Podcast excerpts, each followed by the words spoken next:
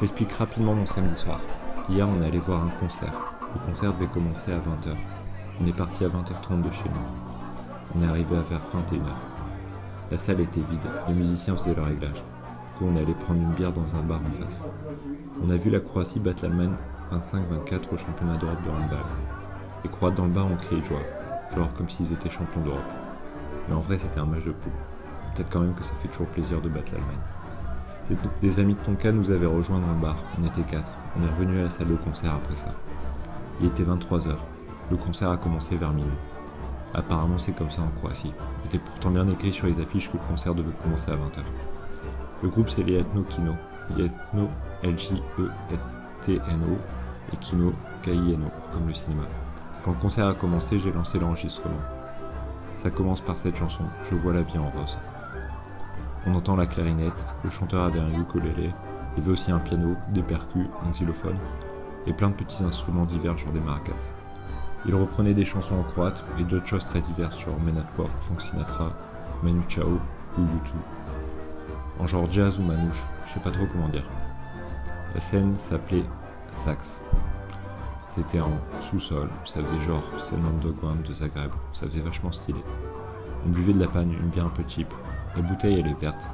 Sur le site internet du groupe Carlsberg, il est écrit Panlager is a high quality Croatian lager beer.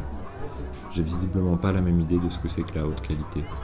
Les bières vertes, c'est de la merde de toute façon. T'as la Heineken, la Carlsberg, la Pan, la Tuborg ou la 1664 qui sont vertes. Le groupe a fait une, entracte. À ce moment-là, une croate me demande de prendre une photo d'elle et de ses amis. Je dis que je comprends pas le croate et que je suis français. C'est toujours ce que je dis quand on m'interroge dans la rue. Parce qu'en vrai, il n'y a pas a pas à dire, les Croates ils ressemblent quand même vachement aux Français. Et du coup, parfois on m'aborde dans la rue en pensant que je suis croate. Elle s'y reprend en anglais et elle m'explique qu'elle veut une photo. Du coup, là j'ai compris. Je fais la photo et elle me dit aussi que son copain parle un peu français. Généralement, les étrangers qui prétendent parler français le parlent pas, et peut-être encore plus en Croatie. Mais là, c'est pas le cas. Le gars parle vraiment croate. Euh, vraiment français, pardon. C'était la première fois depuis un mois que je parlais français à quelqu'un en face de moi, qui n'est pas ton cas. Le type était venu à Lille pour la Coupe Davis, la finale France-Croatie, et du coup il en avait gardé un bon souvenir. Il était aussi à Moscou pour la finale France-Croatie de la Coupe du Monde de foot, mais là du coup il en avait un moins bon souvenir. Généralement, les Croates ils sont généreux, et ça n'a pas manqué, il m'a offert une, un Pelinkovac.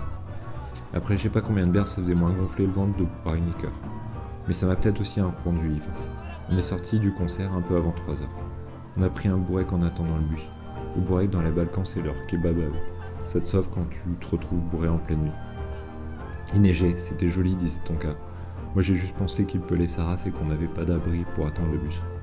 Du coup, on est rentré et on s'est couché. Et ça, c'était Lieutenant.